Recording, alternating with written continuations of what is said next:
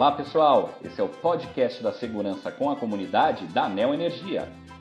Época de arraial é muito boa. Regada pipoca, amendoim, canjica e outras guloseimas, um bom arraial tem que ter todos os cuidados com a eletricidade. Por isso, nessa edição, vamos falar sobre como evitar acidentes elétricos em festas juninas. Para começar, soltar balões é crime ambiental, com pena de até 3 anos de detenção mais multa. Imagine o grave acidente, com risco de incêndio e explosão, que pode acontecer se um balão cair numa subestação de energia. Falando em fogo, jamais acenda fogueiras próximas da rede elétrica. O calor das chamas pode superaquecer e romper a fiação. E não solte fogos de artifício em direção a postes e cabos de energia. Isso pode causar curto-circuito e interromper o fornecimento da região.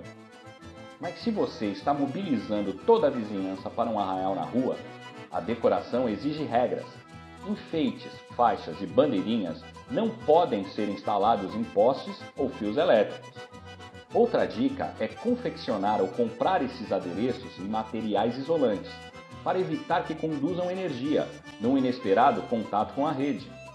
Agora, se a sua festa ficar grande e virar uma quermesse, com barracas, arquibancada e palco, a recomendação é que a montagem e a instalação sejam feitas apenas por empresas habilitadas. Como você sabe, ligações de energia, mesmo as provisórias, só podem ser feitas por profissionais das distribuidoras de energia. Ligação clandestina é crime, além de pôr em risco a vida das pessoas e sobrecarregar o sistema.